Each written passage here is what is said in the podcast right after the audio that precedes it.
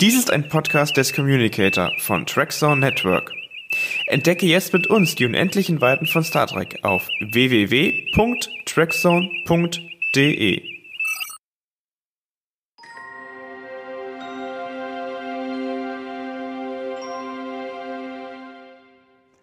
Hallo und herzlich willkommen in Quarks Bücherclub, dem neuen Star Trek Podcast des Communicator. Mein Name ist Yannick und ich begrüße euch ganz herzlich zu dieser Premierenfolge. In Quarks Bücherclub werden wir ab jetzt regelmäßig über Star Trek Bücher sprechen. Und ich bin außerordentlich froh, dass wir dafür die beiden am bestqualifiziertesten Kollegen im Trackzone Network gewinnen konnten. Tom und Christiane. Hallo Tom. Ja, hallo. Nun ist die Aufnahme dieser Premierenfolge leider schon ein bisschen länger her. Seitdem hat sich einiges verändert. Tom, kannst du uns bitte mal ganz kurz updaten, was denn jetzt nicht mehr ganz so aktuell ist aus dieser Folge? Ja, also der Markus Rode, der auch in der ersten Folge zu Gast ist, der ist ja inzwischen nicht mehr Chefredakteur der Geek, der ist jetzt zurückgetreten im Dezember. Ähm, dann ist der finale Voyager-Band inzwischen erschienen. Da haben wir ja auch kurz drüber gesprochen, ihr werdet das ja gleich hören. Und es ist auch inzwischen klar, wie das äh, Buchuniversum umstrukturiert wird, äh, sich eben mit PK und, und Discovery quasi storymäßig anzunähern in eine Richtung. Da haben wir nämlich auch kurz drüber gesprochen. Ja, und das war's schon. Aber ansonsten sind die Themen noch aktuell, über die wir gesprochen haben. Das soll euren Spaß nicht trüben, den ihr hoffentlich am Podcast gleich haben werdet. Die eigentlichen Folgen werden auch nun nicht ganz so lang sein wie diese Premierenfolge. Wie lange wird denn so eine Buchbesprechung in der Regel dauern? Ja, genau. Also so 15, 20 Minuten haben wir uns da so eingependelt. Ich denke, ist eine gute Zeit. Vielen Dank dir. Ich wünsche euch jetzt ganz viel Spaß bei dieser ersten Folge und bei natürlich allen weiteren. Alle weiteren Informationen zu diesem und zu allen anderen weiteren Podcasts findet ihr allerdings unter trackzone.de und jetzt ganz viel Spaß bei dieser großartigen und spannenden Folge. Vergesst nicht die siebte Erwerbsregel. Halte deine Ohren offen. Herzlich willkommen in Quarks Bücherclub, der Podcast über die Bücher deiner Lieblingsfranchises mit Christiane und Tom.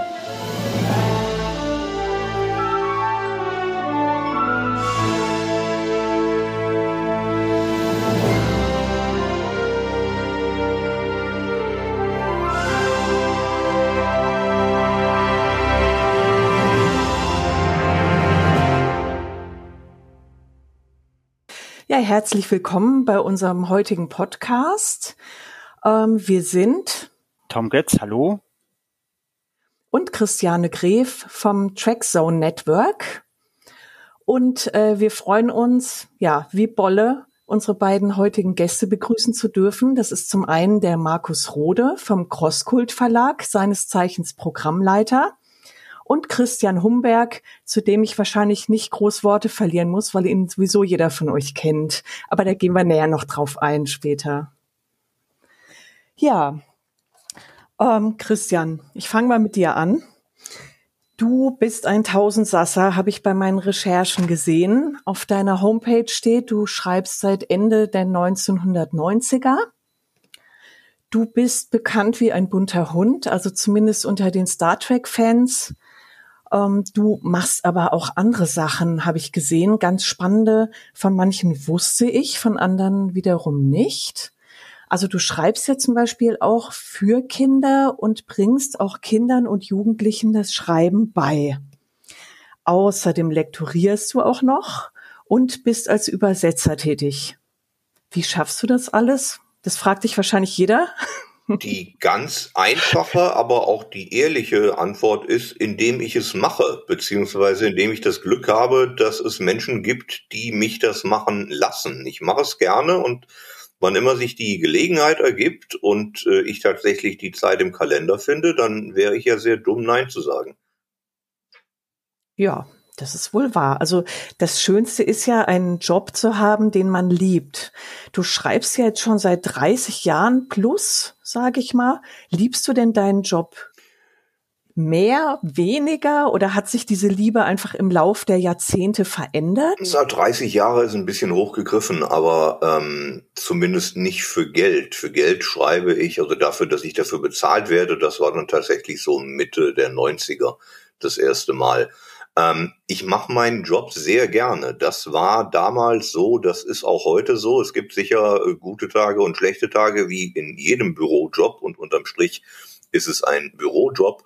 Aber ich äh, mag es vor allem geschrieben zu haben. Ich freue mich nach wie vor, wie der eingangs erwähnte Bolle, wenn das große Paket mit den Belegexemplaren kommt. Und vom ersten Tag an bis heute mache ich es noch immer so, wenn ein Paket kommt, dann setze ich mich hier in meinem Büro aufs Sofa und blättere das komplette Buch, das komplette Magazin, was auch immer es ist, nochmal von vorne bis hinten durch, weil es für mich erst ab dann ein richtiges Buch beispielsweise ist. Natürlich habe ich es zu dem Zeitpunkt gefühlt 523 Mal gelesen, vom Schreiben ganz zu schweigen, aber trotzdem ist es erst ab dann ein richtiges Buch für mich. Ja, das ist so ein bisschen ne, wie wenn man ein Baby erstmal im Ultraschall sieht und plötzlich hat man es auf dem Arm und es trägt einen süßen Strampler und dann begreift man erst, oh, es ist da, ne? Man hat es tatsächlich ähm, erschaffen. Also es ist jetzt, man kann es begreifen im wahrsten Sinn des Wortes. Ja, aber man weiß genau. zumindest, genau. wofür die ganze Mühe mal äh, gut war und dass es jetzt draußen ist und andere Leute es sich angucken können. Ob es denen dann gefällt, es steht auf einer anderen Seite, aber es ist auf jeden Fall schon mal da. Und darum ging es ja. Sehr schön. Gibt es denn ähm, Favoriten, die du hast? Also äh, Genre, in welchem du dich am liebsten bewegst? Nö, nö eigentlich nicht. Ich habe viele in der Fantastik gemacht. Aktuell mache ich viele auch in anderen Genres. Aber ähm, ein Lieblingsgenre habe ich eigentlich vom, vom Schreiben her nicht. Vielleicht auch, weil ich eigentlich alles lese, was mir unterkommt und was mich interessiert. Ich habe schon immer querbeet gelesen. Das ist mal die Biografie und danach der billige Heftroman und dann der äh, literarische Thriller oder was auch immer. Vielleicht spielt das da ein bisschen mit rein. Mhm. Ja, denke schon, ja. Dass einfach die Offenheit da ist, ne? sich einfach für alles begeistern zu können. Das das ist super. Ich komme ein Stück weit ja auch aus dem, aus dem Journalismus. Also das erste, was ich gemacht habe in den 90ern, war für eine Tageszeitung zu schreiben. Und ich glaube, so ein bisschen was hilft dieser Ansatz einem, wenn man in, in diesem Beruf arbeiten will und auch mehrgleisig arbeiten will. Ähm, wenn ein Auftrag kommt oder eine Anfrage kommt, die mich interessiert, dann ist es mein Job als potenzieller Autor, dafür zu sorgen, dass ich das so schreiben kann, wie jemand der das seit 500 Jahren kennt und liebt, falls es in meinem Fall mhm. nicht ohnehin so ist. Und dann kommt die journalistische Sorgfalt, wenn man es so nennen will, und du schaffst dir das quasi drauf. Ja, das wächst ja auch im Lauf der Zeit, ne? Einfach auch die Technik daran zu gehen, zum Beispiel an Recherchen ähm, oder an ganz technische Dinge. Also ich glaube, ja, das ist einfach nur bereichert so im Lauf der Zeit. Vermutlich, ja. Ja, Ne? Also macht so den Eindruck zumindest. Ähm, du hast mit Bernd Perplis zusammengeschrieben, also nicht nur ähm, Prometheus, sondern auch Drachengasse 13. Das ist ja speziell auch für Kinder gemacht. Ähm, bietest du da aktuell noch was an? Also ich habe auf deiner Homepage gesehen, du machst auch so äh, kreative Schreibkurse oder Werkstätten. Also ist noch aktuell trotz Corona und so. Ist das dann online oder? Theoretisch ist das noch aktuell. Was ich da meistens angeboten habe in der Vergangenheit, waren äh, Aktionen an irgendwelchen äh, öffentlichen Kulturträgern, an Schulen. Ich bin auch viel mit den Kinderbüchern auf Lesereise an, an Schulen bundesweit. Und in dem Zusammenhang ist da viel entstanden, auch an, an irgendwelchen Kultureinrichtungen, an Seminarhäusern und so weiter. Das war natürlich momentan oder ist natürlich momentan alles nicht möglich. Also die Menge an Veranstaltungen, mhm. die bei mir im Frühjahr 20 abgesagt wurde, die äh, ist sehr, sehr hoch gewesen. Und momentan bin ich derjenige, der noch nicht zusagt, wenn neue Anfragen kommen. Deswegen ist das eigentlich recht eingeschlafen im Moment, aber das muss ja nicht so bleiben. Ja, ich denke, wenn alles wieder hochfährt, die Schulen dann wieder zum Regelbetrieb übergehen, ja, so wird wieder, denke ich. So, Markus, nun zu dir. Ähm, du bist Verleger bei Crosskult, also Programmleiter und hast dafür mhm. gesorgt, dass die Star Trek Bücher in den deutschsprachigen Raum zurückgekehrt sind. Ja, beziehungsweise es quasi einen Übergang gab, denn so, äh, ich glaube, das letzte von, ähm, vom Heine Verlag ist, glaube ich, im Jahr 2006 oder so um den Dreh erschien. Äh, zurückgebracht ist äh, ein bisschen schmeichelnd dann in dem Fall. Ähm, aber äh, ich glaube, ohne das wäre es wahrscheinlich Das, das würde ich nämlich auch unterstreichen. Zurückgebracht ist genau das richtige Wort. Dankeschön. Ja, ähm, außerdem bist du noch, Markus, ähm, Chefredakteur beim Geek Magazin. Das dürfte einigen Hörern auch bekannt sein. Ähm, jein, ich bin äh, tatsächlich seit Ende Januar nicht mehr Chefredakteur oh. der Geek. Ähm, das ist jetzt im Augenblick, ich bin sozusagen gerade im, Urlaub ähm, und äh, lasse mich da vertreten und bis Ende des Jahres derzeit mhm. mache ich Pause. Ähm, und äh, im Augenblick vertritt mich da, äh, also neben dem bisherigen stellvertretenden Chefredakteur Henning Mützlitz, äh, vertritt äh, Björn Sülter mich dort, der wahrscheinlich auch sehr bekannt sein dürfte im, Den im hatten wir auch zum Podcast, genau. genau. Ja. Ja, das ist, ähm, ja, kehrst du irgendwann zurück oder ist das jetzt äh, interimistisch? Also derzeit ist es geplant, genau, dass ich äh, mit, dem, mit dem nächsten Jahr dann wieder zurückkehre. Es war einfach äh, ein bisschen zu viel Arbeit geworden, äh, die ganzen diversen Projekte, die ich mache. Und ähm, man muss dann auch irgendwann mal nach ein paar Jahren feststellen, dass man nicht mehr Mitte 20 ist und Woche ein, Woche aus irgendwie 60, 70 Stunden schafft. Und ähm, genau, da war das dann halt eine Konsequenz, da jetzt erstmal eine Pause zu machen. Ja, ist ja auch besser, dann für sich zu sorgen und die Notbremse zu ziehen, anstelle dann mit einem Burnout irgendwie ganz auszufallen. Ne? Genau. Genau, das sollte nichts in der Sache mhm. sein. Ja. Magst du ein bisschen was erzählen, wie das, äh, wie die Trackbücher äh, bei Crosskult dann quasi wieder aufgelebt sind, wie du das äh, ja, wie das einfach zustande gekommen ist und wie das von den Leuten angenommen wurde. Ja, es ist schon so ein bisschen verrückt, weil es gar nicht so gewöhnlich gelaufen ist, wie man wahrscheinlich so denkt, so die Verlagswelt und dann läuft das alles so seinen ganz streng geregelten Gang. Ähm, es war, wie ich gerade sagte, dass äh, früher ja der Heine Verlag über äh, Jahrzehnte, glaube ich, ich glaube seit den 80ern, ähm, die rausgegeben hatte. Und ähm, ich im, zu meiner Schulzeit die äh, wirklich ständig gekauft hatte, regalweise voll hatte bei mir. Ich absoluter Liebhaber der Star Trek-Romane war. Und äh, dann war es ja wirklich so, dass Heine immer weniger herausbrachte und ähm, auch nichts weiter äh, groß angekündigt war. Und ähm, ich kannte den Verleger, den, den Verlagsleiter von Crosskalt äh, von, von einer anderen Geschichte, die ich derzeit beruf, also zu der Zeit beruflich machte. Und ähm, da habe ich dann einfach mal ihn gefragt, äh, ob sie denn mit ihrem Verlag nur äh, Comics herausbringen würden oder äh, eventuell auch Romane. Ich selber wusste natürlich, dass sie nur Comics zu dem Zeitpunkt rausbringen. Das war also einfach so eine äh, Frage, die äh, quasi sinnlos war mhm. zunächst mal und äh, einfach schlafende Hunde wecken sollte. Und ähm, er antwortete mir dann ähm, eben genau das, dass sie nur Comics rausbringen, aber was sich denn da vorhaben würde, das klänge ja ganz interessant. Und dann habe ich ihm die Situation erklärt, mhm. ähm, dass Star Trek ja äh, großes Franchise sei und da stoppte er mich direkt, denn er sei auch ganz, ganz großer Star Trek-Fan. Und ähm, dann genau schilderte ich die äh, Romansituation und ähm, da äh, Andreas Mergenthaler, der Verlagsleiter von Crosskalt, halt generell auch ein, ein, ein, Typ ist, der gerne Sachen ausprobiert und, und sehr begeisterungsfähig ist, äh, haben wir dann beschlossen, einen Testlauf zu machen und äh, da mal anzufragen, äh, wie denn die Möglichkeiten sind. Und äh, glücklicherweise war es gar nicht so unmöglich als kleiner Verlag. Crosskalt ist ein ganz, ganz, also damals zumindest noch, noch kleiner, aber ist an sich ein kleiner Verlag und da haben wir dann halt äh, in den USA angefragt und ähm, das war also gar kein Ding der Unmöglichkeit. Und dann haben wir äh, damals die ersten drei äh, Star Trek Vanguard Romane eingekauft, die Rechte dafür, mhm. Um das erstmal auszuprobieren. Und äh, das war 2007, haben wir Mitte 2007 diese Gespräche geführt. Und im Februar 2008 erschien dann mhm. der erste Und wie wurden die angenommen? Also dann, damals wirklich sehr, sehr euphorisch, ähm, denn als wir dann auch äh, bei, äh, bei Facebook und so äh, und eine Gruppe aufgemacht haben und die Fans direkt angesprochen haben, war, kam wirklich sehr viel Euphorie zurück. Äh, die, äh, die Leser, die Fans waren froh, dass es äh, halt jetzt weitergehen würde, dass neue Romane kommen und haben halt so eine gewisse Hoffnung gesehen, dass sich da jetzt einer findet, ähm, der ihnen halt weiter Lesestoff äh, bringt.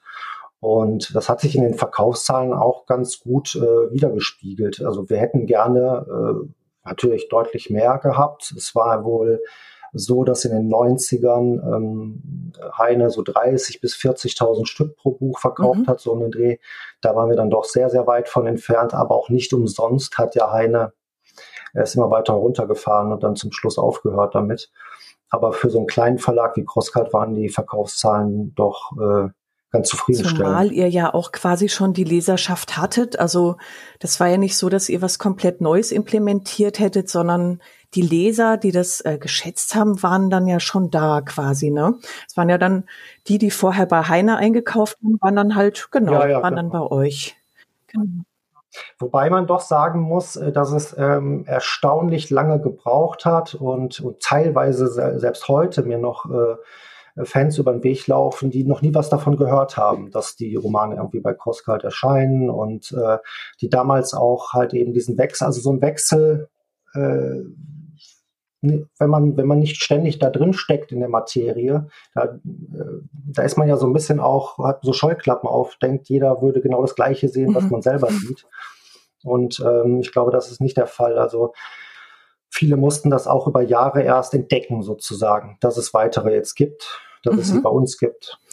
Ja, wobei, ähm, also ich habe auch schon die Erfahrung gemacht, dass den Lesern das ähm, eigentlich egal ist, von welchem Verlag das kommt. Hauptsache, es geht weiter. So, ne? Also so diese, ich sag mal, die nichts mit Verlagen am Hut haben, die nicht selbst schreiben, ähm, sind da eher betriebsblind. Die lesen halt. Und das ist ja das, das äh, denke ich, äh, oder das ist in der Branche ja auch äh, relativ bekannt, wenn man fragt jemanden draußen auf der Straße, äh, bei wem erscheint eigentlich Dan Brown, äh, dann kann keiner sagen, dass das der Lübbe Verlag ist oder, oder andere Beispiele, sondern die Leute, die äh, freuen sich dann, einen Dan Brown zu lesen oder so. Und die Leute freuen sich, einen äh, Star Trek-Roman zu lesen. Mhm. Und die interessiert zunächst erstmal nicht der Verlag. Und ähm, zurück zu, zum Einstellen bei Heine. Also denkt ihr, dass es ähm, einfach die Verkaufszahlen waren, zurückzuführen auf schwächere Stories vielleicht? Oder was seht ihr so als Grund? Gern auch du, Christian, also als Autor, ähm, aus der Autorensicht, was hat dazu geführt? Einfach, dass so eine Reihe, die ja recht erfolgreich war, mal, dass die dann immer mehr abflacht und eingestellt wird. Hm. Also ich ähm, glaube jetzt nicht, dass das an den Stories selber so arg lag, denn ich, äh, also wie gesagt, ich habe die ja früher auch alle gelesen und, und gekauft. Ähm, manche auch nur gekauft und nicht gelesen wie das oft so ist. Ähm, aber ich habe da auch sehr, sehr viele Lieblingsbücher dabei gehabt von, ja. von Reeve Stevens, die Bücher, die Föderation oh ja. und so weiter. Da waren, da waren tolle, tolle Bücher dabei. Äh, Peter David, äh, die ganzen Bücher von ihm, Sadi, äh, die New Frontier-Reihe, also damals die neue Grenze bei, bei Weil sie ja, glaube ich, mit einem Shetlerverse-Roman ja. rausgegangen sind. Ne? Ich glaube, das war einer der ja, letzten, die war ja nicht genau, so, genau. Mh, ja. Die waren auch von Reeve Stevens. Ja, gut, aber das war halt so, Kirk kann alles, Kirk macht alles. Ja, es waren halt schon die etwas übertrieben. Es war so Fast and Furious äh, im All, ja. glaube ich, so ungefähr. Die Superhelden-Nummer halt. Ähm, ja, aber ich glaube, also wie gesagt, damals gab es auch äh, schlechtere Stories, heute gibt es schlechtere Stories. Ich glaube, das ist halt nicht der, äh, das, der, der Hauptpunkt. Ähm, sondern es war wirklich ja, man hat das ja auch bei der Zeitschrift Space View damals, die, die, die Vorgängerin äh, der, der Geek jetzt oder bei, bei ganz vielen anderen, bei Sachbüchern, die im Hehl Verlag äh, erschienen sind. Damals kam raus ohne Ende. Das war in den 90er Jahren, war ein so großer Science-Fiction-Hype und so eine große äh, Durchdringung. Da gab es äh, in, den, in den Buchläden ganze Bereiche. Ich weiß noch, in der äh, alten Baedeker Haus in Essen. Ähm, eine ganze Etage haben die da umgebaut gehabt mit Kostümen und allem drum und dran. Und dann flachte halt Ende der 90er das Interesse so ein bisschen ab und dann ist natürlich auch sowas dann zurückgebaut worden und ähm, das ist dann halt auch so ein, so ein gewisser Spiraleffekt. Ne? Also dann, äh, wenn, wenn weniger ausgestellt ist, geht nochmal mehr das Interesse zurück, weil es nicht so präsent ist. Und, ja, ja, das ähm, war Wahnsinn. Also die 90er, als die dann vorbei waren, war also war halt auch nicht mehr die, die war nicht mehr diese Verkaufszahlen der 90er. Und dieser. Trend hat sich auch so schnell gewandelt, fand ich. Also ich erinnere mich auch ähm, so um die Jahrtausendwende, dass dann auf einmal Vampire in waren und dann dieses ganze Dark Fantasy äh, Genre so aufgeblüht ist und äh, Science Fiction ist immer mehr in die Ecke gedrängt worden. Also ich kann mich an die Buchmesse in Leipzig erinnern. Äh, da war irgendwie noch der Perry Roden Stand und äh, an den großen Verlagsständen gab es ein paar wenige Exemplare Science Fiction und das andere war alles hier äh, Verschwörung, also Dan Brown und Co. Der war dann, glaube ich, ein bisschen später. Mhm. Genau, der war dann so um, wann waren der? So 2005 bis 2010 war dann so diese ganze Vatikanwelle und ja, ja, also es hat sich dann noch immer schneller gewandelt, diese Trends, was lesen die Leute? Und äh, ich bin froh, dass es jetzt anscheinend wieder ein bisschen mehr zurück in die Science Fiction geht. Ja, weiß ich nicht, ob das wirklich ich so Ich hoffe, ich setze auch äh, unter ja. anderem auf die Orgelbrüder, dass die jetzt richtig. ich weiß nicht, vielleicht kann Christian da tatsächlich auch noch mal ein bisschen aus der aus der Autorenperspektive mhm. ähm, äh, drüber drüber nachdenken. Äh, ich aus der äh, verlegerischen äh, Sicht das, was du gerade gesagt hast, dass die Science Fiction vielleicht nochmal so ein bisschen auflebt, das wurde so vor drei bis vier Jahren von ganz vielen Verlagen so heraufbeschworen, glaube ich, ähm, war aber dann doch äh, weniger verhaftend, äh, als, als, man, als man sich Ich sag mal was hatte. ganz Blasphemisches und erklär's dann hinterher. Star Trek ist keine Science Fiction. Ähm, Gut, aber, aber ein Punkt, dem du genau. zustimmst, vermute ich mal. Star Trek ist in erster, in erster Linie ein Markenname. Ja. Das literarische Genre Science genau, Fiction genau. passiert unabhängig davon. Und die Marke Star Trek war so ab Jahrtausendwende, spätestens ab Mitte der Nullerjahre, längst nicht mehr das Wert auf allem, was es an Markt gibt, sei es im Kino, im Fernsehen oder im Buchsektor, mhm. was es fünf, zehn Jahre vorher war.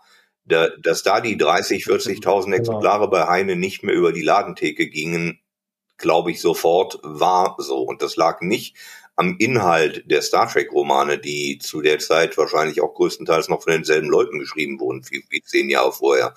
Ähm, mhm. der, der, der Content war es nicht. Der Markt war nur übersättigt. Die Mode das Moderne am Star Trek war wieder ein Stück weit gesund geschrumpft. Es war nicht mehr der große Hype, den es in den 90ern gegeben hat. Und äh, dafür gab es dann jetzt, wie du gesagt hast, auch andere Subgenres der Fantastik, die äh, beliebter waren. Beispielsweise die glitzernden Twilight-Vampire. Ähm, das ist aber normal. Sowas passiert immer. Ich erinnere an ähm, die Herr der Ringe-Kinofilme die in ja, ihrem Zuge einen riesen Wust an deutschen genau. Schriftstellern, genau. die Völkerfantasy geschrieben haben, nach sich gezogen haben. Ja. Markus Heitz, Christoph Hardebusch und so weiter, die hätte es mit Verlaub, ja. und ich schätze sie alle, die hätte es so nicht gegeben ohne Peter Jacksons Kinofilme. Das waren im ersten Moment Trittbrettprodukte, mit denen die Verlage versucht hatten, auf dem Zug, der im Kino erfolgreich fuhr, mitzufahren. Das hat eine Weile sehr gut funktioniert und die Star Trek Romane haben auch eine Weile sehr gut funktioniert, bis der Zug dann durch war und das Massenpublikum was Neues haben wollte. Und seitdem laufen die Star Trek Romane wieder auf kleinerer Flamme, wie sie es vorher auch getan haben. Genau.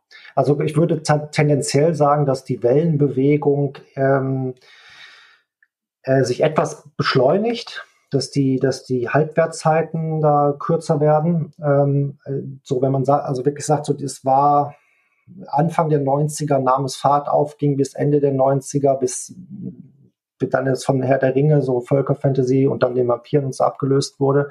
Ich glaube tatsächlich, dass es früher noch etwas längere Spannen gab, aber ansonsten hast du natürlich recht. Vorher in den 80ern war es sicherlich dann eben auch nicht äh, so die Größe, ja. wie es die in den, in den 90ern mhm. war, sondern da gab es dann halt wirklich so ein Aufwellen. Und ähm, ich würde es, also ich stimme dir zu, Star Trek ist keine Science Fiction, ich weiß, wie du es meinst. Ähm, ich glaube aber schon, dass es im, ähm, in den 90ern da äh, mehr äh, äh, Erfolg von auch anderen Science-Fiction-Sachen dann eben gab. Also das, das eben äh, Akte X, die ja klar nicht eben Space Science-Fiction, klar, aber ähm, Stargate, die so ein bisschen später kam. Ähm, also da, da war schon generell die Fantastik, äh, aber auch die Science-Fiction schon so richtig, ein gewisses Auflockern. Ne? Und, und und Star Trek äh, dann halt ein Teil dessen war, aber wie du richtig sagst, halt äh, man es nicht gleichsetzen kann, sondern es ist halt eben so der Markenname, so wie es jetzt in den letzten Jahren das MCU ist, mit, mit die Leute, die äh, mögen halt auch nicht Comics oder so, sondern die mögen halt den Markennamen äh, MCU ne, sozusagen. Ja, ich habe auch so das Gefühl, dass ähm, diese ja ich nenne es jetzt mal überspitzt, Abenteuern in Raumschiffen eher so ähm, ins Kino umgezogen sind auf den Bildschirm und nicht mehr so sehr in die Literatur. Also wenn ich mir angucke, was es alles an Filmen, auch an Horrorfilmen gibt, keine Ahnung, Leute sind im Kryoschlaf, böses Alien ähm, macht die halbe Besatzung platt und die müssen sich retten. Also es gibt ja unzählige Serien auch auf Netflix und Amazon mhm. Prime, die genau in diese Kerbe hauen, die so ein Thrill und Horror mit, mit einer Science-Fiction-Story verknüpfen.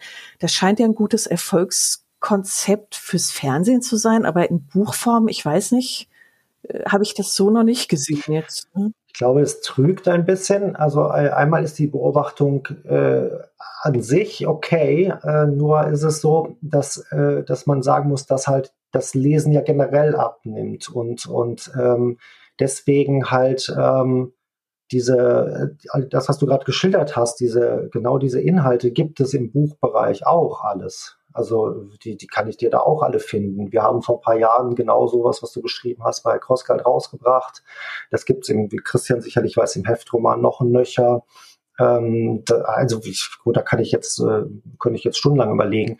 Also geben tut's das alles schon. Es ist halt nur nicht mehr so in der, im, im Blickwinkel, nicht mehr so in der, nicht mehr so in, so präsent. Mhm weil es halt auch nicht mehr so stark wie früher konsumiert wird, sondern man setzt sich eben jetzt halt vor Netflix und hat auch all das auch Weil die meisten der Netflix-Serien ja, glaube ich, eh auf Büchern basieren, ne? Altered Carbon zum Beispiel, Expense. Das, ist, das kommt zum ja. Teil auch noch hinzu, ja. Mhm. Also es äh, ist sehr. Also diese sehr mediale Konkurrenz, die hat es immer schon gegeben. Das ist keine neue Entwicklung, dass äh, Kino und Fernsehen dem Buch ein Stück weit den Rang ablaufen. Aber wie Markus richtig sagt, das Buch hat immer schwerer äh, mittlerweile, weil immer weniger Leute, zumindest regelmäßig, sich abends hinsetzen und was lesen, anstelle äh, dessen, dass sie die neue Netflix-Serie weggucken. Ja, ich glaube, das ist äh, dieses Ding, äh, Netflix kann man eben mal schnell nebenbei konsumieren und für ein Buch muss man sich eben, ja, da muss man in der Stimmung sein, oh. denke ich mal. Und oh, ich ja, bin immer also, in der also Stimmung für ein gutes Buch. Ja, ich auch. Ich bin aber kein Maßstab. Ja, wobei ich das nicht verallgemeinern genau. ähm, aber ähm, ja, es mag so oder so sein. Also es, äh, man kann natürlich sich leichter nebenbei, also was heißt leichter, man kann sich halt eben äh, nebenbei beschallen lassen von, ja, von Netflix, Fantasie ja, Amazon Prime ja. oder sonst was.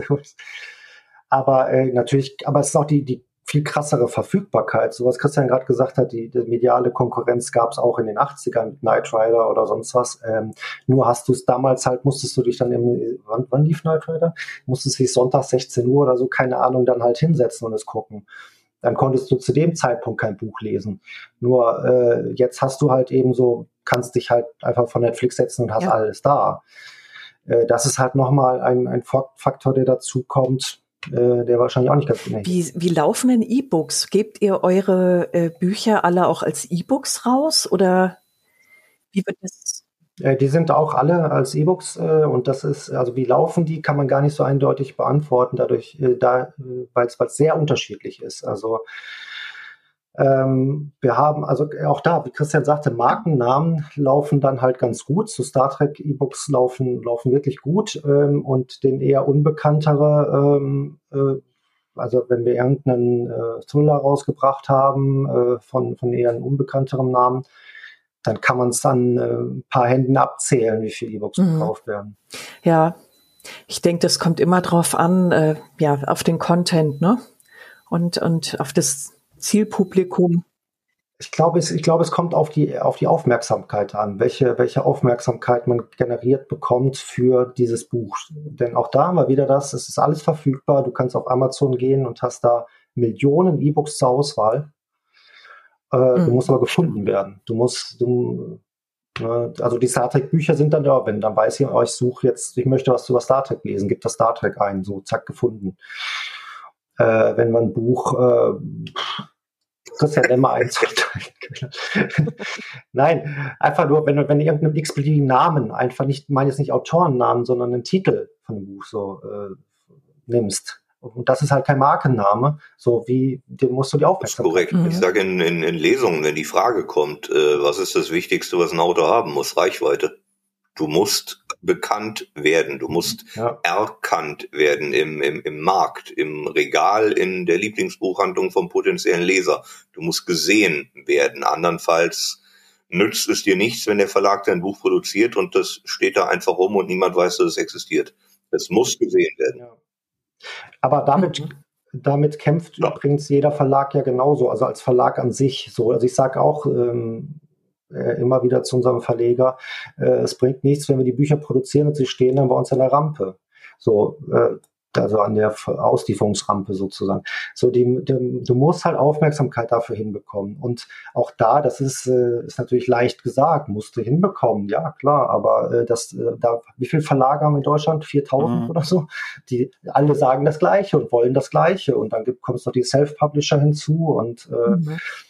ja, das ist ein ganzer Wald, wo dann. Und was Marketingbudgets angeht, sind die meisten äh, Verlage, auch die größeren, ja auch nicht so üppig bestückt. Also ich weiß von einigen Großverlagen, dass das Marketingbudget immer größtenteils auf die Titel verteilt wird, die sich ohnehin verkaufen. Da kriegt der, was weiß ich, der neue Stephen King kriegt die ganzzeitige Anzeige im Spiegel, nur mal so als Beispiel aus der Luft ge ge gegriffen und Lieschen Müller aus äh, Oberursel, die noch keiner kennt, die aber vielleicht den deutlich geileren Roman geschrieben hat, kriegt die Seite vielleicht nicht, weil sie nicht Stephen King ist. Ja, leider. Was, was man ja auch erklären kann, so ungerecht das ist, ähm, dass wenn du halt eben einen Euro ausgibst, um einen Stephen King zu bewerben, äh, wahrscheinlich einen, einen viel größeren Return hast, weil die Leute äh, direkt sehen, kennen, sehen, sehen den Namen, der ist schon bekannt, denken, ah, da gibt's ein neues Buch, okay, hole ich mir. Dann ist darauf aufmerksam gemacht auf das Buch. Du hast vielleicht 50 Prozent an, äh, an Erfolgsquote für diesen ausgegebenen Euro. Wenn du einem unbekannten Autor das machst, dann musst du viel stärker Überzeugungsarbeit leisten, so gesehen, weil dadurch, äh, weil durch die Werbung nicht beim, beim Betrachter der Werbung schon direkt gesagt, ah, muss ich mir kaufen, weil Name XY, nein, sondern du musst halt wirklich mit dem Stoff interessieren, dann wie ich gerade schon sagte, hast du ganz viel Konkurrenzwerbung, Konkurrenzstoff auch. Du, also du musst quasi 10 Euro dafür ausgeben, um den gleichen Effekt zu erzielen, den du bei einem ausgegebenen Euro für, für Stephen King erreicht hast. Dann wird, wie Christian sagte, für Stephen King ohnehin viel mehr ausgegeben. Hast also einen viel größeren Effekt und viel größere Wirkung dann letztendlich. Das ist wie ich schon sagte, nicht, nicht, nicht schön, ich mag nicht gerecht sein, aber. Da sind wir wieder bei dem, was ich eingangs gesagt habe. Das Wichtigste, was du brauchst, ist eine Reichweite. Du musst wahrgenommen mhm. werden, andernfalls genau. kannst du es auch lassen. Ja, und das Nutzen hat. Aber das führt jetzt ja, weit von genau. Wir schweifen etwas ab. Aber meine nächste Frage geht eigentlich auch in, in diese Richtung, passt dann eigentlich ganz gut.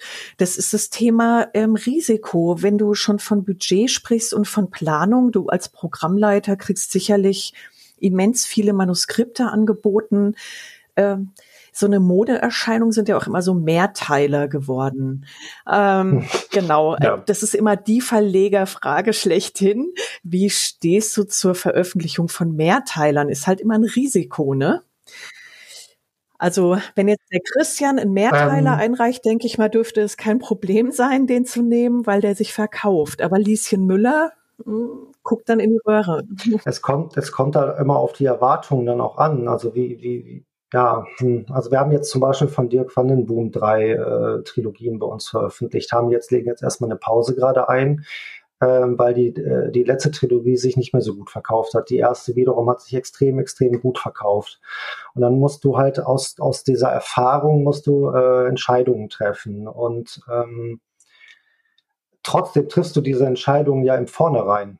Also es kann sein, dass jetzt eine vierte Trilogie durch die Decke geht, kann sein, dass sie noch schlechter läuft. Also deswegen sind Erfahrungswerte schön und gut, aber äh, die Zukunft bedeutet nicht gleich die, äh, die, die Vergangenheit bedeutet nicht gleich die Zukunft. Und ähm, das ist eigentlich generell dann das, was du anschaust, das Risiko ist immer da. Also da können wir noch so viel äh, Erfahrung gesammelt haben über die letzten Jahre.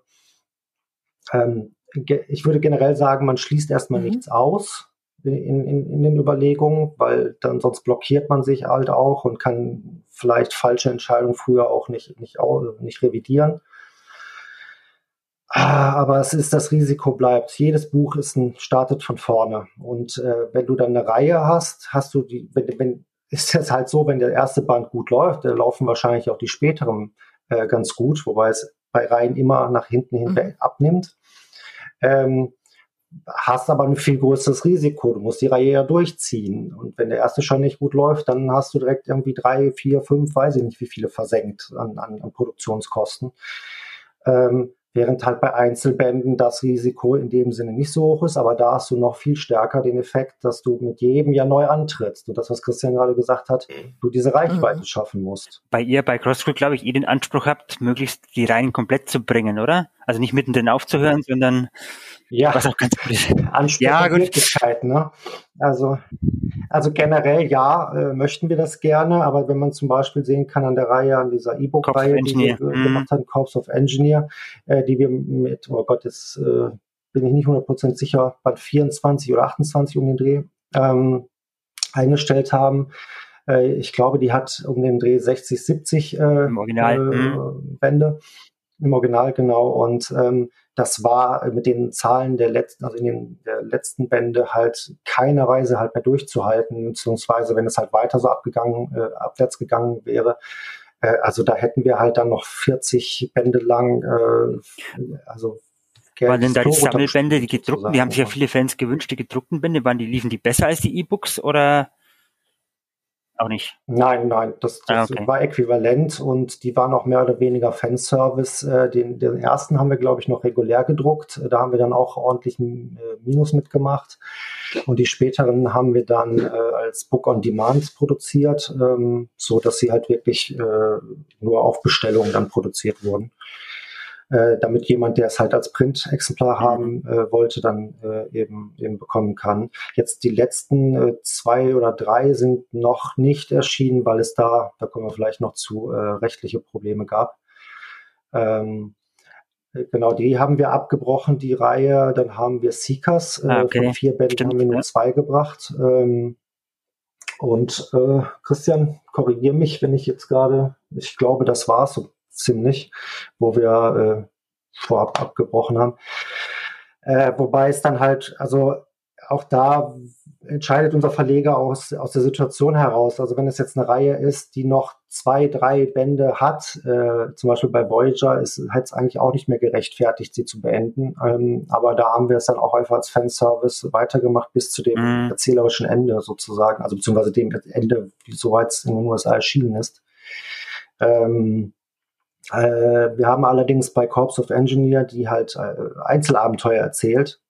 Klar, die Figuren entwickeln sich weiter, aber generell sind es Einzelabenteuer oder schon mal zwei, drei Teile, aber dann in sich abgeschlossen. Da konnte man also ohne Probleme halt abbrechen. Und äh, bei Seekers war es das Gleiche, also ähm, so dass dadurch halt nichts erzählerisch verloren geht. Das ist also ein entscheidendes mhm. Kriterium. Ja, ist ganz spannend, mal so einen Blick hinter die Kulissen zu kriegen. Danke dir dafür. Also das ist wirklich hochinteressant. Genau, was für Kriterien da alles reinspielen ja. und ne, Entscheidungen und ja, das ist einem so gar nicht bewusst, muss ich ganz ehrlich sagen.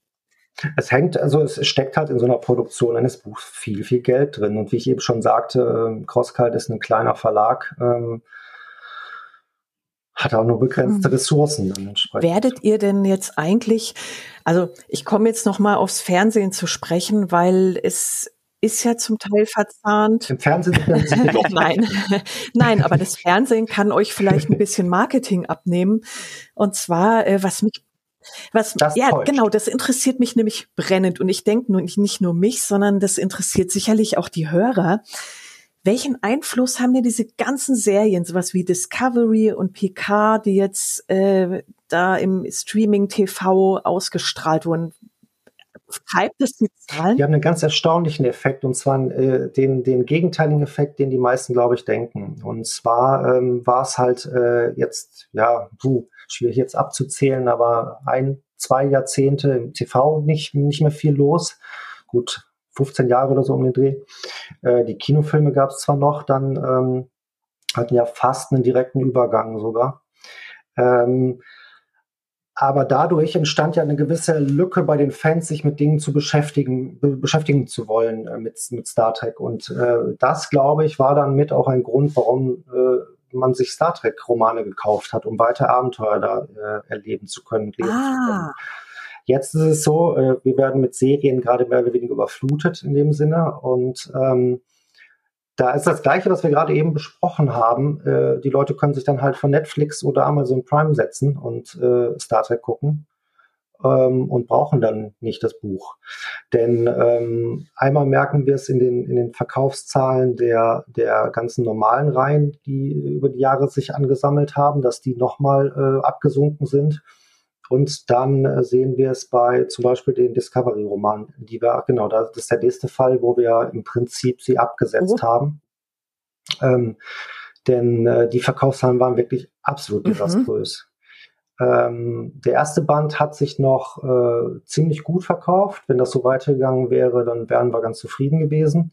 Das ist dann, gut, das hatte ich ja schon gesagt, bei Reihen oft der Fall, ist dann so ein bisschen abgesunken und äh, mit Band 3 dann also auf einem Niveau gewesen, was äh, glaube ich noch nie erreicht hatten, so niedrig. Und ähm, dann hatte unser Verleger unbedingt noch Band 4 mit Pike. dem mhm. äh, Pike, mit Pike machen wollen, weil er das auch so äh, in der, in der Staffel so toll fand. Und wie ich schon schilderte, äh, Andreas Mergenthal ist auch Star Trek-Fan und äh, da ist dann manchmal so eine Entscheidung auch deswegen getroffen. Und äh, wollten wir es dann nochmal probieren, ob das vielleicht mehr Leute dann interessiert, eben mit Pike. Und äh, vielleicht war der dritte Band einfach nicht interessant genug. Und die Verkaufszahlen waren auf einem ähnlichen Niveau. Also ich bin jetzt nicht hundertprozentig, ich glaube leicht drüber, aber auch äh, kein vertretbarer. Rahmen. Und ähm, das ist also wirklich die, die Discovery-Verkaufszahlen bei den Romanen äh, sind nicht erwähnenswert. Boah, das tut mir echt leid, ja, das hätte ich jetzt so nicht gedacht. Ne? Ja, wir hätten es auch zunächst erstmal nicht so krass erwartet, äh, aber erstaunlicherweise den gegenteiligen Effekt, obwohl wir da ja jetzt erst einen Roman gebracht haben und deswegen will ich mich jetzt auch noch nicht zu weit aus dem Fenster lehnen, aber den absolut äh, gegensätz gegensätzlichen Effekt hatten wir bei äh, Star Trek mhm. PK mit dem ersten Roman, der Höhen erreicht hat an den Verkaufszahlen, die wir ebenfalls seit Jahren nicht mehr hatten. ähm, und hier möchte ich mal mutmaßen, dass das nicht an sich mit der Serie zu tun hat, sondern halt eben, äh, warum die Serie auch erstmal im Vornherein so gut äh, besprochen wurde oder so sehr äh, herbeigefiebert wurde, dass halt der, die Figur oder das Next Generation sowieso in Deutschland halt ganz, ganz stark äh, ist und ganz beliebt ist und dass dieses äh, Aufleben der Figur so erwartet und herbeigeführt mhm. wurde. Und das ist dann natürlich eben auch auf, äh, auf den Buchbereich ausgestrahlt. Macht ihr damit weiter? Weil äh, PK gibt's ja jetzt, ist ja angekündigt. Genau, da kommt jetzt ein zweiter Band dann im äh, November mhm. oder so um den Dreh.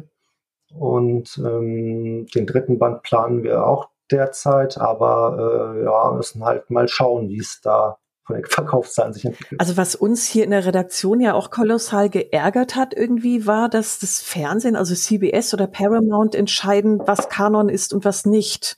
Also dass die einfach die Bücher größtenteils bis auf zwei oder alle, ja. Nicht größtenteils. Alle. Also wir haben, wir haben mhm. hier auch diskutiert und wir sind irgendwie auf zwei bis drei gekommen, die immer mal so semi als Kanon. Diese Voyager-Bücher von Sherry Taylor waren angeblich mal nein, nein, nein. 90ern kurzzeitig. Nein, okay. Nein, nein. Das können wir gerne gleich auch noch intensivst. Das ist so ein ah, Lieblingsthema. Okay. Weil ich in, in zig Star Trek-Gruppen bin ich da immer wieder am Kämpfen für. Im Prinzip kämpfe ich gegen mich selber, weil ich ja eben äh, in dem, im Romanbereich tätig bin, aber ähm, ich da einfach die, die Linie von äh, CBS oder Paramount äh, argumentativ verteidige. Ähm, die Aussage oder die, die Festlegung von Paramount CBS ist äh, nur das, was auf dem Bildschirm oder Kinoleinwand, also was filmisch zu sehen ist, ist Kanon. Nichts das war aber anderes. auch schon das, kein Comic. Das war kein, schon immer ja, so, das ist ja nichts klar, Neues und das ist auch nichts, was es nur bei Star Trek gibt, sondern in so ziemlich jedem anderen Franchise ähnlicher genau. Bauart war und ist das schon immer genauso. Akte X, Babylon 5. Da war es nicht. Doch. Da ist es, ja, mit den Legends, aber da haben sie ja jetzt gesagt, die wollen eigentlich auch die neuen Bücher alles Kanon machen. Ja, das sagt man, wenn man die verkaufen möchte. Ja. In dem Moment, in dem der Gut. Drehbuchautor eine das geilere Idee hat, dann ist ja, das ja, schnell wieder gegessen. Richtig die werden halt nur so lange Kanon gemacht, wie es denen halt nicht in die Quere kommt. Das sieht man ja eben daran, dass sie Jahre, Jahre Jahrzehnte lang äh, quasi Kanon mm. waren. Dann kamen die Disney. neuen Filme. Und dann wurde gesagt, ah ja, nee, Leute, doch nicht. Die sind jetzt halt, Legends, äh, ja. ich glaube Legends heißt ne? genau. Und ähm, dann werden jetzt, selbst wenn jetzt neue gemacht werden, dann nur aus dem Grund, weil sie gerade aktuellen Produktionen nicht widersprechen sozusagen und um die Fans ein bisschen anzuteasen. Aber sobald es denen in die Quere kommt, wird auch, ach, da müssen wir jetzt umsortieren in Legends oder was auch immer. Da kannst du, da können wir eine ganze Menge mhm. drauf wetten. Okay, dann sind wir mal gespannt hier. Ja, das ist auch ganz einfach zu erklären. Ich weiß nicht, ich kann mich da im Grunde nur wiederholen. Das ist ein Lizenzprodukt. Äh, das Lizenzprodukt Buch ist genauso wichtig wie der bedruckte Captain Kirk Kaffeebecher im Burger King Happy Meal. Zumindest für den Lizenzvergebenden. Das ist ein Nebenmarkt, in dem man die Marke noch zu Geld macht. Was da drin steht, ist sekundär. Natürlich sollte es dem, dem äh, der Regel nicht widersprechen. Es sollte ein Star Trek-Roman, sollte eine Star Trek-Geschichte erzählen. Alles andere ist im weitesten Sinne verhandelbar. Aber der Drehbuchautor in Hollywood muss sich selbstverständlich nicht 30 Jahrzehnte Star Trek-Romane draufschaffen, bevor er den nächsten Film schreiben kann. Genau. Umgekehrt muss der Lizenznehmer, der Star Trek-Romanautor, beispielsweise Bernd Perplis und ich, wir müssen selbstverständlich wissen, was auf der Mattscheibe passiert ist und es auch berücksichtigen, denn sonst wäre es ja kein Star Trek-Roman. Mhm. Genau, das ist halt, ähm, ich, wir sehen es ja auch, wir haben ja über die Verkaufszahlen oder über Auflagenhöhen geredet und ähm, natürlich sind die vielleicht in den USA etwas höher, aber auch da ist das nur ein, ein Nischenbereich und ähm, das kann halt schon allein auch, auch erzählerisch gar nicht, das von den Sachen, die Christian gesagt hat, mal abgesehen, gar nicht funktionieren, dass sich eben eine, eine, eine Film- oder eine, eine Serienproduktion äh, da in irgendeiner Weise von beeinflussen lässt. Denn das haben dann 20.000 Leute gelesen, 50.000, meinetwegen, lass es 100.000 Leute gelesen haben oder sich damit beschäftigt haben. Und ähm, gut, die, bei den Streamingdiensten wissen wir jetzt die genauen Zuschauerzahlen nicht, aber es, die Zuschauerzahlen gehen in die Millionen halt. Und ähm, das ist halt so eine Diskrepanz, äh, dass da der eine auf den anderen wirklich keine das Ja, das sticht ober unter einfach, ne? Das kannst du halt auch von niemandem erwarten. Und du kannst nicht die, die, die erfolgreiche Netflix-Serie sein und sagen, und zwischen den Staffeln erscheint übrigens dieser Roman, der ist Kanon, den müsst ihr alle lesen. Dann werden nicht die x ja, ja. Millionen Leute auf der Welt, die deine Netflix-Staffel gesehen haben, alle hingehen, sich das Buch über den Sommer drauf schaffen und dann im Herbst wiederkommen. Das wird einfach nicht passieren. Klar werden es einige Leute tun und mit Sicherheit auch gerne. Und es mag auch ein großartiger Roman sein. Aber trotzdem kannst du nicht voraussetzen, das, dass der gelesen ja. ist, wenn die nächsten Folgen kommen. Das ist ja auch immer der Punkt in den Diskussionen in den Foren oder bei, bei, bei Facebook, wenn ich den führe. Es ist von mir in keiner. Weise irgendwie als qualitatives mhm. Argument gemeint. Denn die Romane, äh, ich meine, die Star Trek Destiny Trilogie ist hochgelobt und die, äh, da mögen großartige Romane bei sein. Und ich selber liebe die. Ich mochte den, den ersten äh, PK-Roman sehr, sehr gerne. Aber das hat, hat, als eine hat mit dem anderen halt nichts zu tun. Und ähm, aus, auch aus dem Grund sind auch nicht einzelne Produkte Kanon. Denn wie gesagt, diese Diskrepanz ist immer da. Und äh, da kann sich halt ein, äh, ein Drehbuchautor, wie gesagt, nicht äh, von beeinflussen lassen. Umgekehrt, es mag halt inzwischen teilweise den Eindruck erwecken, äh, weil ähm, eben da so eine die, die, die Schreiber der Romane ja die Infos der Drehbuchschreiber oftmals vorab bekommen und diese Infos einfließen lassen können. Der Weg ist aber nicht umgekehrt. Wenn jetzt irgendwas ausgesagt wird, dann über, äh, Rafi bei, bei Star Trek PK äh, in, in dem Roman und das stimmt mit dem in der Serienfolge, die dann irgendwie drei Wochen später auf dem Schirm kommt, überein. Dann ja nur deswegen, weil der Dreh, äh, der, der Romanautor es halt in den Roman eingearbeitet hat. Deswegen ist aber nicht der Roman in irgendeiner Weise Kanon, sondern der gibt einfach einen Kanonfakt mhm. wieder. Also ein Wiedererkennungseffekt quasi. Wenn es Millionen geguckt haben, werden die Szene dann. Das ist halt auch stärker verknüpft inzwischen durch diese Kommunikation. Dadurch wirkt es stärker so. Ansonsten ist es so, wie Christian ja auch gesagt hat, natürlich mussten früher auch immer die Romanautoren sich nach dem, was auf dem Schirm passiert äh, ist, richten. Das und auch heute noch so sein, ja.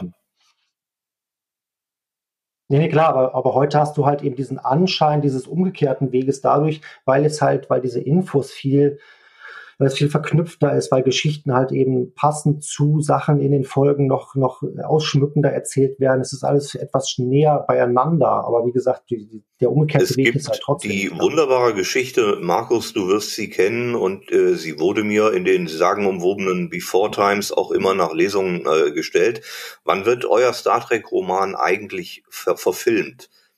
Auch das hat es nie mhm. gegeben und Klar. wird es höchstwahrscheinlich aus ähnlichen Gründen nie geben. Machel Barrett, äh, die Loxana Troy gespielt hat in der Next Generation beispielsweise, die hat das mal sehr eindrücklich erzählt. Es gibt von Peter David den großartigen Roman äh, Lektion in Liebe, der bei Heine auf Deutsch erschienen ist. Q-in-Law. Im, Im Grunde ist das eine romantische Komödie mit Loxana Troy und, und Q, also Q. John Delancey's Figur. Und in diesem Roman hatte Machel Barretts Figur, Loxana Troy, halt eben die weibliche Hauptrolle, wenn man so will. Und Machel Barrett erzählte uns seinerzeit, sie ist mit diesem Roman von Peter David ins Büro von Rick Berman gegangen, dem damaligen äh, Obermufti bei Star Trek in Hollywood, hat es ihm auf den Schreibtisch geknallt und hat gesagt, das ist das beste Buch, das ich je gelesen habe, das müssen wir verfilmen. Und Rick Berman hat das Buch nicht angefasst, sondern sie angeguckt und hat gesagt, wir verfilmen nicht, wir schreiben selbst. Und damit war das Thema gegessen. Hm. Ja, es hat zum Teil dann auch rechtliche Gründe. Ähm, dann müssen halt die, die Autoren, die müssen in der, in der Autorengewerkschaft zum Teil sein. Äh, wenn es von extern kommt, dann muss das halt eben auch schon vorab bezahlen. Also da sind verschiedene Dinge, die auch noch mit reinspielen. Die mögen nicht immer dann äh, wichtig sein in dem Augenblick oder bei dem, bei, dem, bei der speziellen Sache. Aber dann kommt es so, wie Christian gesagt hat, dann schützt man sich lieber im Vornherein, bevor man da äh, für Probleme sorgt. Mhm. Ähm, ja, ja, das hätte sonst auch irgendwas von Nestbeschmutzer. Ne? Einer lässt es dann zu, dass dann doch was verfilmt wird und der andere sagt ganz radikal, nee, das, also ja, genau. Auch so ein ja. Faktor. Oh ja, das ist äh, mal gut zu wissen, wie der, wie der Laden so läuft, ne? Also, also wie ich sagte, das ist halt eben auch keinerlei qualitative Aussage und äh, dass ich äh, finde, das sind halt eben auch der Roman zu Picard oder ganz, ganz viele der, der ja, verknüpften Romane. Ähm, das sind tolle Erzählungen und das macht Spaß und das erweitert das Universum ja auch. Und ähm, deswegen finde ich, muss man dieses, diese Kanon-Frage auch immer gar nicht so wichtig nehmen. Was bedeutet das denn letztendlich? Also ich, ich möchte doch einfach Freude mit den Figuren, die ich mag, haben und, und, und tolle Geschichten lesen und, und, und äh, unterhalten werden und, und über Sachen nachdenken und, und weiterspinnen, äh, für mich selber auch. Und da brauche ich halt nicht, ob jetzt ist jetzt dieser Roman Kanon oder nicht. Was, was bedeutet das? Also was sehe ich, sehe ich ganz genauso. Ja. In dem Moment, in dem mir die Geschichte gefällt und ich das Gefühl habe, die fühlt sich so an wie das, was ich aus Film und Fernsehen kenne, ist doch alles wunderbar. Da stimme ich zu, ja, das ist richtig. Und selbst wenn Film und Fernsehen der Geschichte irgendwann widersprechen sollten, wie es bei Star Trek ja des Öfteren schon passiert ist und ja. auch jetzt gerade massiv passiert, ist auch das vollkommen egal, denn die Geschichte bleibt trotzdem toll. Genau, und, und der Spaß, genau. den ich mit dir hatte, der bleibt ja der gleiche. Also das hatten die damals bei Star Wars Legends, glaube ich, auch gesagt. Ein gutes Buch bleibt ein gutes ja, Buch. Ja Egal, ob es Kanon ist oder nicht. Ja. Genau. Es ist auch sehr wahr. Mit Blick auf die Uhr ähm, würde ich euch jetzt gerne nach euren künftigen Projekten fragen. Also was habt ihr so vor in der nächsten Zeit? Jetzt mal Corona ausgeklammert, das ist ja unplanbar, aber Projekt, Projekt Corona. Jetzt wäre doch auch mal schön, das so hieß. Also ich wollte heute meinen, nein. Also meint ihr denn jetzt auf Star Trek bezogen oder vom Verlag? Ähm, Allgemein. Bei, das, bei ist, Star ähm, Trek, ähm, das, das können auch private Projekte sein, wo dein Herzblut entsteht. Ach Gott, jetzt Nein, was, was du erzählen möchtest, bist völlig frei. ich, ich ähm, Gott, jetzt hast du mich oh aber aus dem Konzept gemacht. Ähm, also ganz kurz abgerissen, äh, vielleicht mit dem Verlag an sich, ähm, äh, sind wir gerade dabei, äh, dass wir eine neue, neue Reihe gestartet haben, eine neue Partnerschaft. Äh, wir bringen Romane zu, äh, zum Marvel-Universum heraus, also ähnliches Prinzip wie bei, ähm, wie bei Star Trek. Ähm, da gibt es unterteilt dann auch verschiedene Reihen, zum Beispiel die Legenden von Asgard. Ähm, das, das spielt dann halt mit, mit Thor und den, ähm, den ganzen Bereich. Dann eine Reihe Marvel-Heldinnen, äh, das sagt mhm. eigentlich schon alles. Äh, also Erzählungen zu, äh, zu tollen Frauen im Marvel-Universum und ähm, ein sehr spannendes Projekt meiner Ansicht nach, äh, denn das hebt es halt von, äh, von den reinen Comics, klar, die die Basis sind, und den Filmen nochmal auf eine etwas andere Ebene, dass man sich da etwas intensiver mit reinbegeben kann in, in die Gedankenwelt. Und auch da letztendlich ist das halt alles äh, sind das alles Erzählungen und wie man da jetzt äh, Kanon bewertet oder nicht. Natürlich spielt das keine weitergehende Rolle. Es ist schöne Unterhaltung und man kann sich mit den Figuren da weiter mhm. beschäftigen. Hört sich total spannend ähm, an, so als Ergänzung zu allem. Ne? Es ist, äh, also zum, ich habe jetzt gerade eben den Legenden von Asgard, den ersten, äh, fertig gemacht. Das war ein wirklich ganz, ganz großartiges, sehr fantasievolles Buch. Also das hat mir sehr, sehr viel Freude gemacht. Ähm, dann äh, bringen wir gerade, also haben wir gerade eine Reihe gestartet äh, zu ähm, Brettspielen und anderweitigen Spielen, äh, so, so Kartenspielen zum Teil, äh, die auch da das erzählerisch, das die Universen erweitern. Ähm, zum Beispiel das Spiel Arkham Horror ähm, dann mit, mit Romanen bedacht werden. Und ähm, auch das eine, eine, eine spannende Sache, die ganzen Sachen etwas zu erweitern und für die Fans da äh, das über das reine Spielerlebnis hinaus noch ein bisschen zu verlängern. Ist das sowas, äh, kann man sich das Dann, vorstellen, wie ja. diese Black Stories, diese ja, äh, interaktiven Kartenspiele? Ist das sowas in die Richtung oder? Nee, nee, das sind also das sind äh, zum Teil wirklich Brettspiele oder wie gesagt so, äh, so Karten, so Sammelkartenspiele ah, okay. zum Teil ähm, und dazu dann halt Romanen. Äh, ah, Romane, okay. Die, äh, die das Ganze halt eben erzählerisch erweitern. Man hat dann in dem Brettspiel äh, mhm. Figuren, ähm, die äh, Ereignisse auslösen und dergleichen und die in den Romanen dann weiter Ah, verstehe. Werden. Ja. Ähm, genau. Und das Gleiche jetzt noch mit einem, äh, mit einem Bereich, dass wir im vergangenen Jahr äh, einen Watch Dogs Roman, also zu einem Ubisoft-Spiel herausgebracht haben und jetzt im Herbst den ersten Assassin's Creed Roman herausbringen werden. Also da auch zu Computerspielen. Tom, das ist was macht. für dich. Ja, ja. genau. Das sind gerade so die aktuellsten Projekte dort, äh, neben natürlich noch anderen kleineren Baustellen.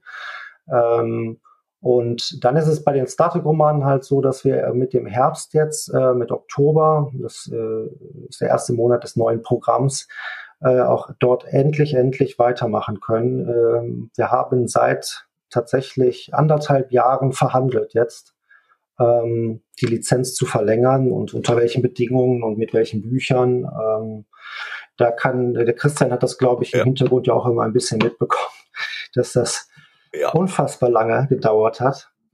Ähm, und genau, ab Oktober geht's dann da weiter. Äh, zunächst mit dem äh, erst, also wir haben wieder den, den letzten Voyager-Band äh, zweigeteilt, wie ich gerade eben schon erwähnt hatte, leider nicht gute Verkaufszahlen. Und wir hatten dann vor ein paar Jahren mal abstimmen lassen, ob denn für einen rigoros höheren Preis oder eine Teilung die Leute dann gerne weitere Romane hätten. Und Genau, da erscheint dann der letzte Roman und der nächste Picard-Roman im äh, Ende mhm. des Jahres dann.